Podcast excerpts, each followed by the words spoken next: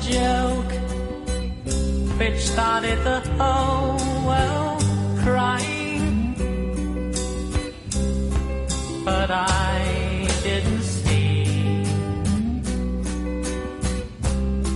that the joke was on me. Y ya la recibimos a ella mientras Cecilia Olivera está cantando de fondo. María Rosa Oña. Porque es el himno de María Rosa Sí. de Villis. Sí, la sí, sí, sí, la broma cayó sobre él. Quise hacer una broma, no pude y la broma terminé siendo yo, cosa que nos pasa mucho a los que hacemos comedia. Hoy te presentamos como escritora porque tenés tu primer libro que vas a presentar en la Feria del Libro. es verdad, ¡Qué el cogote! miércoles que viene. El miércoles que viene. Se llama El comediante en su laberinto. Sí. Ya está en librerías. Ya está en librerías, está en la Feria del Libro, pueden pasar por ahí en el stand de Ediciones de la Plaza, pedirlo y llevarlo. ¿Por qué llegaste al punto en el que quisiste condensar en, en páginas el conocimiento, la experiencia? Porque me pareció que le podía servir a alguien más. Porque ese libro, bueno, todo libro nace de una manera diferente y todo escrito también, pero este libro nació de un montón de apuntes que yo iba sacando y que iba escribiendo después de algunos shows, después de algunos eventos, después de tener una noche de miércoles, llegar a casa y Ah. preguntarme, claro, ¿por qué esto me, por qué me fue mal? ¿Fue culpa mía? ¿Fue culpa del público? Porque es muy de echar, se le echa mucho la culpa al público y yo no estoy de acuerdo en eso. Entonces vos vas pensando, ¿esto de verdad fue culpa mía? ¿Fue, pul- fue cul- culpa del público? ¿Fui yo que estaba en un mal día? ¿No funcionaban los chistes? ¿no? Y bueno, yo llegaba y anotaba y anotaba e iba viendo y de a poco se fue armando el libro. ¿Y También, también este, perdón, también pensando si lo que me decían que tenía que ser de una manera, a mí me funcionaba de esa manera. ¿No? Porque muchas veces alguien te enseña que algo es de determinada manera y debería funcionar así para todos. Y me parece que en la comedia, eh, estés haciendo comedia, donde sea, en un teatro, en un bondi, en donde sea, no a todo el mundo le funciona la misma forma y la misma manera de hacer las cosas. Ni hablar. Porque Entonces- aparte del humor es, también tiene que ser muy auténtico para que resulte. Entonces, nada. ¿Cuáles eso. son los laberintos principales por los que pasa un comediante? La comedia es un gran laberinto. Es, es- desde que empezás y das el primer pasito, ¿Es porque te metes y después no sabes cómo salir? porque te metes y no te das cuenta que te metes. Y te pensás que es fácil. A todos nos pasó. Quien hace comedia te pensás que es fácil. Es simplemente ir, contar algunas cosas, hacer reír a la gente y no es nada fácil. Y es, es un laberinto que está lleno de recovecos del que vos querés salir de alguna manera, ¿no? Pero salir para sortear todo eso y para decir, bueno, ahora soy mejor. Salí del laberinto, conozco más cosas. Y el laberinto está lleno de bichos, como el minotauro. Claro, como el minotauro, eh, hay miles de minotauros atrás de, de cada puertita del laberinto, que pueden ser tuyos, propios, creados por vos, o, o, o de otras personas, yo qué sé. Este es un libro que es, está pensado para quien quiera entrar en el mundo de la comedia, para comediantes, o lo puede leer cualquier este, integrante de esta sociedad. sí, que sepa leer. Sí. Alguien que sepa Ah, leer. este, no, Ma- lo pensé para, para los comediantes que ya tienen un camino recorrido. ¿Era como para... con el objetivo de allanarles ese camino? Algunos sí, sí. O más que nada, no, con el objetivo no de allanárselos, porque eso es imposible, cada uno encuentra sus sus momentos Sus difíciles, formas. pero para que, más que nada, para que se cuestionen. Se cuestionen si el camino que están haciendo es el que ellos quieren hacer dentro de la comedia. Yo lo pensé no solo para quien hace comedia y no solo para quien hace estándar. Es lo que hablábamos recién, para que hace comedia en un bondi, para hasta el que hace teatro y hace comedia creo que le va a servir, el que hace carnaval, para la gente que le gusta ver humor y, y dice, ¿cómo funciona esto? Y muy y sobre todo para el que dice, me gustaría hacerlo, pero no creo que yo sea bueno para esto.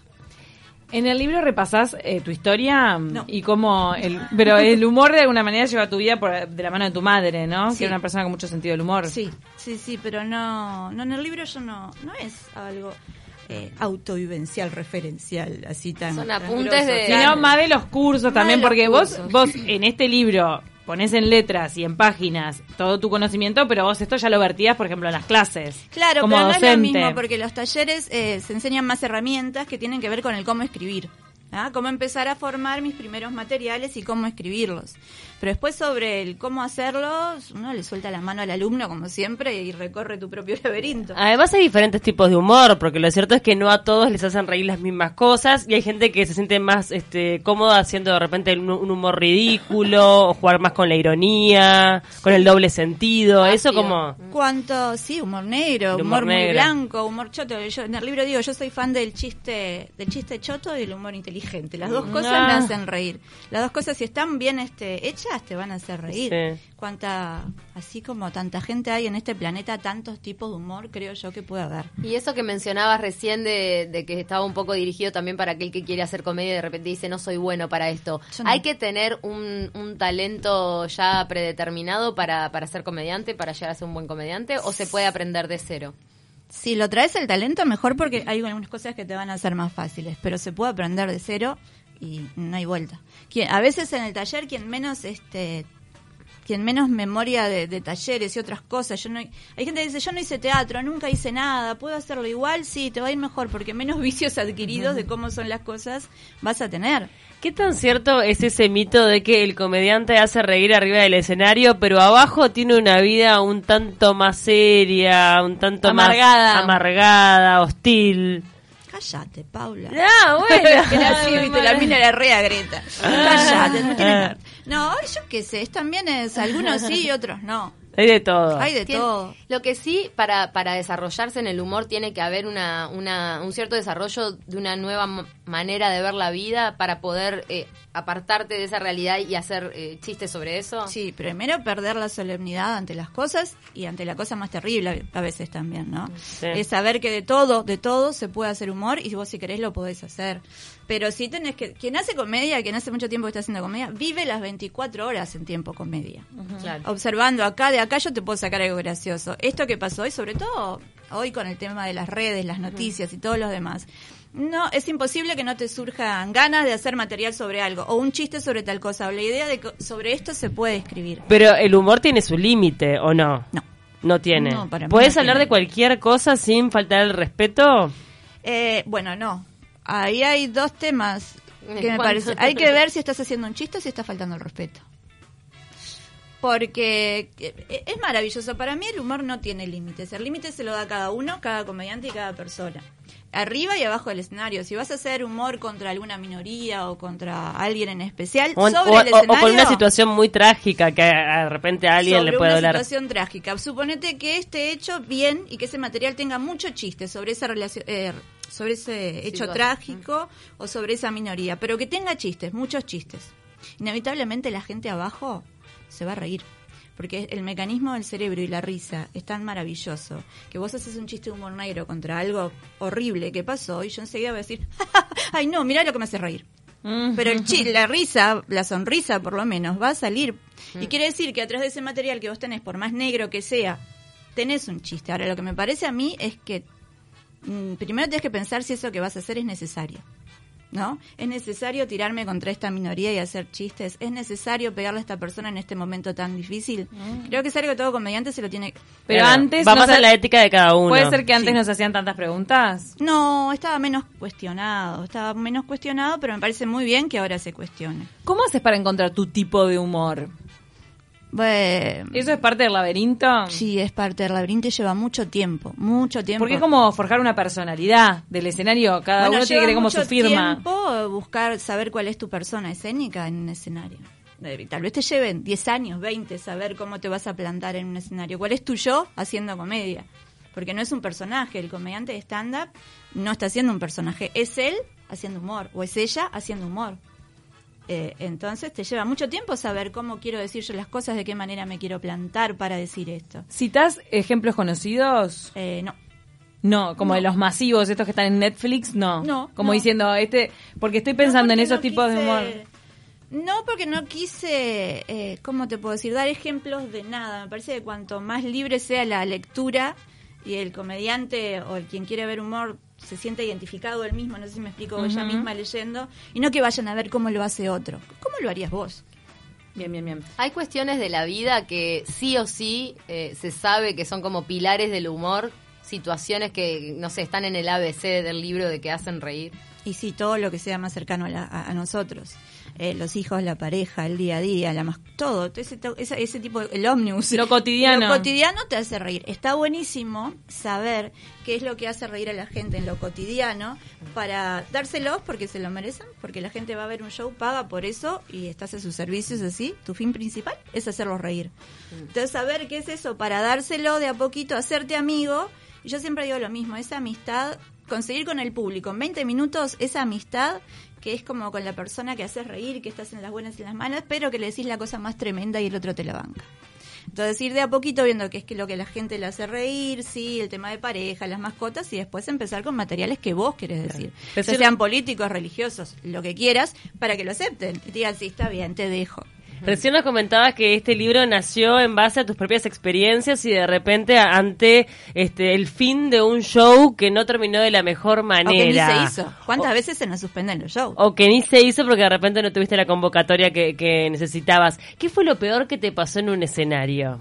Lo peor que me pasó en un escenario fue eh, fracasar tremendamente en una noche que tenía todo para que yo ganara. Y nunca supe, y hasta ahora yo me lo estoy preguntando, y la gente que subió conmigo en una noche de tres o cuatro, ¿qué pasó? ¿Pero qué era todo para ganar? Y mira, el público estaba bien, estaba el lugar estaba lleno, era un boliche que estaba lleno, la venían pasando muy bien con los otros comediantes, pero muy bien, yo cerraba. Cuando vos cerrás en medio, porque sos uno de los mejores, ¿verdad? yo cerraba y venía de una racha de shows que me iban muy bien. Y me subí y nunca conseguí una risa. Nunca. Ah. ¿Fue un tema de energía? Y es lo que me estoy preguntando. Puede haber sido un tema de energía. Capaz que entré muy de ganadora, tipo, jaja, esto es facilísimo y no era lo que el público quería. Sí, a veces tiene que ver con circunstancias que son ajenas a uno también, ¿no? Está bien Sí, un poco igual. hacer la autocrítica, pero Sí, también a veces tiene la que noche ver viene con... también, no, no, no, ahí sos vos, disculpame, ahí fui yo. Ahí asumiste que fuiste vos. Claro, y después me costó mucho remontar. Al siguiente fui con mucho miedo, al siguiente show, ¿no? ¿Qué me está pasando? Y no me fue tan mal y después fue... Pero esa noche fue tremenda. Aparte, los comediantes bajaban y me preguntaban, ¿qué pasó?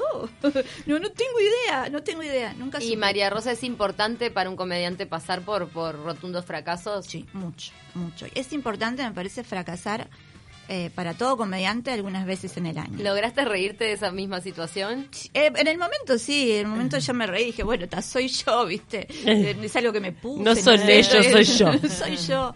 Es necesario, sí, para replantearte si lo que estás haciendo está bueno. Hasta De te verdad puede sirve. llegar a dar material para un nuevo show. Sí, obviamente, sí, sí, es cierto. Y ese sentimiento de fracaso cuando uno ve el ego herido también es divertido a veces. Bueno, ese es uno de los minotauros que hay en el laberinto, el ego del comediante. Claro. Ese es uno de los grandes este, Mm. minota- uno de los grandes monstruos, es verdad.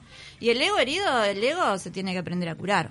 No hay nada más lindo que un par de y lo que pasa para que remontarte. el comediante en parte siempre está en ese límite de, de pecar de soberbia en algún punto, porque tiene que mirar la realidad con cierta soberbia para poder reírse de ella. Entonces lo, lo tenés que ver de afuera, como, como con Sí, cierto dominio. Pero no de. No, no creo que sea ¿No? soberbia. No, yo creo que tenés que entrar en, en el público y encontrar, no un lugar de, de- soberbia para decir, "Ah, yo me río de esto y vos no, sino, che, ¿vos te diste cuenta de esto? ¿Por qué no te estás riendo? Desde Claro. ese lugar, otro lo planteé lugar, yo.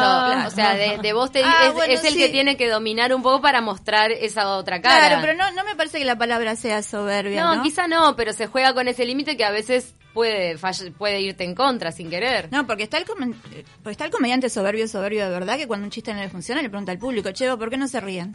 No, ¿lo has visto? Sí, he visto. ¿Y por qué no fue gracioso? Wow. Claro, eso es, es, es soberbia, me parece. Me imagino que este libro es uno de los primeros, ¿no? Que habla de la comedia. Acá en. Uruguay sí. ¿En Uruguay? sí. Eh, para nosotros es el primero. Eh, y está, me parece que está bueno porque también en el libro hablo del humor del uruguayo, del humor que, claro, porque te- siempre te dicen el uruguayo es gris, el uruguayo es gris, el uruguayo es gris. Y vos decís, bueno, está, seamos grises, pero defendamos el gris, no hay nada más. Pero gris. tenemos humor. Ayer estábamos con Pachela acá y hablamos del carnaval y cómo la gente lo disfruta. No hay nada más triste, ponele que una despedida de murga de tu murga. La bajada, sí. que no la vas a ver hasta el año que viene. Sin embargo, la aplaudís con una alegría y unas ganas. Eso es parte del humor del uruguayo, de ese humor gris, me parece a mí. Mm, es Y el gris no es nada más que la mezcla del blanco y el negro. Y para mí el público uruguayo le gusta mucho el chiste blanco, que se, con la familia se puede reír, y el chiste negro al uruguayo le gusta mucho. obvio. Yo creo que tenemos buen sentido del humor. Entonces, para mí, ese gris que decimos que tenemos es la mezcla de esas dos cosas. ¿También te metes con el tema del género? Sí. Sí, porque siempre te preguntan, ¿el humor tiene género? Porque vos Mm. tuviste que No. convivir con eso desde el primer día que se te ocurrió decir un chiste. Claro, porque el, el humor no está afianzado, no está eh, entrelazado con la mujer, siempre con el varón. El varón. La mujer es siempre drama. Nadie pregunta, ¿el teatro tiene género? No. La El música fútbol. tiene- el fútbol tiene. Bueno, se lo- ahora sí. Eso sí, Sí, se lo es siguen verdad. preguntando, porque la mujer, eh, ¿cómo va a jugar al fútbol? Hay mucho todavía. Este, pero nunca preguntan la pintura tiene género. Sin embargo, cuando se llega al, arte de hacer humor es, che, la mujer puede hacer reír, porque no entra en la cabeza de muchos que la mujer puede reírse de sí misma, que la mujer puede pensar eh, y armar materiales, o que puede estar No, no, O, o que una mujer haga humor para todo el público, no únicamente Claro. para las mujeres, porque prácticamente la mujer puede hacer humor para, mujeres. Sobre los hijos, los roles familiares. Claro, eh, Bueno, es si fuera, eso. si fuera así, las personas gays solo podrían hacer humor para gays, tal vez los negros solo podrían hacer humor Claro, para es negros. una cosa ilógica. No, y en general en el imaginario social del prototipo de mujer ideal, nunca está que sea chistosa. Está Eh, que no. sea, no sé. No, el hombre es que verdad que- festeje los chistes, sí, pero no que ella sea que chistosa. sea verdad. chistosa. Está mucho más que, no sé, Que sea cariñosa. Que sea cariñosa, que sea bonita, que sea, eh, no sé, capaz que hoy Que sea por hoy- dulce. Sí, este, pero... Y no, los que, míos no lo estarían que logrando. sea chistosa, no, ah, igual nunca es- vi. No, pero es fundamental el sentido del humor en la pareja. Total. O sea, compartir, al menos yo pienso, compartir un poco el mismo sentido del humor. Pero cuando uno es dice, muy divertido. Qué importante es el sentido del humor en la pareja. De corazón, a- quizá ahora Mm. las cosas están cambiando. ¿Visualiza más a la mujer chistosa o al tipo chistoso? No sé, yo, este, yo, sé- yo creo que, ay, cupito. Yo creo que está bueno cuando hay como un código de humor que se comparte y que Sí. la dos te reí de otras cosas, o sea, sabes que está pensando lo mismo. La complicidad La complicidad, eso es divertísimo. Bueno, pero también está el tema de la madre. Una madre, cuando ves una madre o no ves una... O sea, yo soy madre y los hijos, los amigos de mis hijos dicen, ¿tu madre qué? Claro. Ay, ay, ay. Porque siempre la madre es la que te cuida, la que te da de comer, la que mantiene el lugar- el hogar en el imaginario de todos. Si una madre que salga a hacer humor o que enseñe a personas a hacer humor, una madre es una madre, tiene que ser, no sé, porque Claro, uno es virgen raro. de nuevo. Ah, Es cierto, y es desde el punto de vista de la maternidad, el humor es fundamental, porque si no te reís de lo que te pasa. Ah, no, obvio. Ay, si en algún momento quedas con caca en la mano, ¿qué haces? ¿Reís o llorás? Se desarrolla mucho el humor. ¿Qué porcentaje, si tuvieras que dividir, incide al momento de tratar de hacer reír al público el guion, propiamente dicho, la letra, la forma de decirlo o el manejo de los silencios y los tiempos? Eh, el manejo de los silencios y los tiempos está dentro de la forma de decirlo. Porque Bien, te digo la entonación a eso, como Claro. para dividir. No, no, pero por eso te digo, eh, si me da, no sé, el, el libreto de verdad puedes tener, si te- tenés una buena actitud, yo lo he visto, hay, he visto comediantes que tienen una muy buena actitud, una seguridad impresionante, materiales que son de mediocres para abajo, y sin embargo la gente hace chilenas cuando los lo ve. hacen lucir. Y es ese comediante que hace chistes le dice a la gente, pero decime quién era, de qué hablaba. No sé, pero me reí tanto. Y de repente hay comediantes que necesitan un buen libreto y no tienen este una persona escénica así como tan estrepitosa ¿eh? y la gente se acuerda dice, el que hacía el chiste de tal cosa. pero hay una cosa, entonces... es como eso lo va, a mí me parece que eso lo tiene que ir armando cada comediante. Bien. Y que está, para mí, es tan importante el discurso que tenés como cómo lo presentás. Pero siento es que a na- a- no a todos no funciona igual. Entonces puede haber un componente innato en algunos Sí, comediantes. en algunos sí. En algunos es impresionante y se ve mucho en los talleres y vos te das cuenta y decís, "Ta, Vos este no va a tener problema. Claro. Claro, porque tiene como una soltura muy muy grande y porque está seguro de lo que quiere decir o porque simplemente lo ves y te llama a escucharlo porque es gracioso. Y La hay gente que tiene hablar- Hay gente cara cómica. Sí, hay gente que tiene Ay, cara cómica. gente con cara Para mí hay gente que tiene cara, hay gente que decíamos, ni habla y ya te hace reír. Hay gente que es graciosa. Pachela Yo- tiene cara cómica. Yo Hay que saber, sí. hay que saber usarlo. O el gesto, no sé porque qué. es. después con la cara no haces nada, pero es un gran acompañante. Ay, sí, claro que ¿Y qué, sí. qué hacemos con la gente que tiene cara cómica y quiere ser serio toda la vida y te dan ganas de reírte igual, pero él viene a... puede ser serio toda la vida. Eso me parece que es como un es un mandamiento embole, más. no. Nadie. Está, No, pero uno que se está dedica- vista- Está sobrevalorada la seriedad. Pero uno que se dedica a vender eh, eh, algo Pero fúnebre. nunca viste un informativista con cara cómica. Buah, no voy a dar nombres. Pero en general se trata de que un informativista no tenga ni cara ni Es gesto verdad. cómico. Es neutro. Serio. Claro, No hay es lugares neutro, donde lo neutro. encontrás, la cara cómica la encontrás en los shows de entretenimiento internacionales o, o en esa... Por ejemplo, los presentadores de programas de blooper siempre tienen cara cómica. Nunca me no había tiene. fijado, pero me voy a fijar. En eso nunca me había fijado. Bueno, y ahí tenés otra cosa. ¿Tinelli tiene cara cómica cuando presentaba bloopers? Perdón que te corté. Ay, sí, la Sí, risa. Tiene una boca que parece- No, otro- Tinelli sabía usar su cara. Sí. Claro, no es que tenga una cara cómica. Se reía. pero- no, Claro. pero ya nomás el- la boca tan enorme. Bueno, yo- si lo tenés y querés vender Pero algo, igual él no es ese- igual a tu favor. Un chiste tenés que hacer si tenés Él cara presentaba bloopers como parte de un programa. Yo iba en cable, ¿viste esos programas que te repasan videos graciosos? Ahí siempre hay un presentador que tiene cara cómica. No, no me fijé. Pero si la tenés, usala a tu favor para lo que sea. Y Claro. es más, ¿Qué la seriedad está sobrevalorada. Está sobrevalorada. Sobre todo en Uruguay, me parece a mí. En todos lados, porque y en- cuando vos decís vas a hacer humor, la gente no lo toma como que vas a hacer algo serio. Y sin embargo, si va a ser tu profesión, va a ser muy serio. Claro. Entonces, hay cosas que son serias. Y bueno, vas a ser abogado, vos sos serio. Vas a ser político. Bueno, si sos político ya te arruinaste, No, no, sos serio. no. Pero, no sé, ingeniero, tenés que ser serio.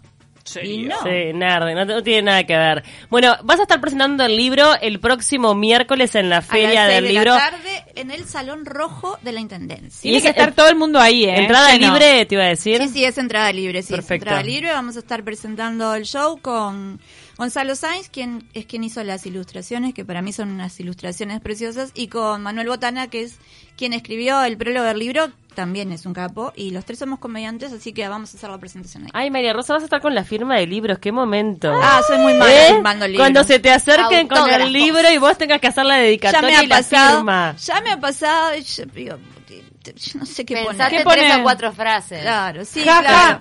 Poné jaja. María Nos Rosa. vemos antes de las fiestas. Algunas frases graciosas Feliz puede. Halloween. Feliz Happy Halloween. Hanukkah. Happy. Este, ahí va. Pero no soy judío, no importa, celebrarlo igual.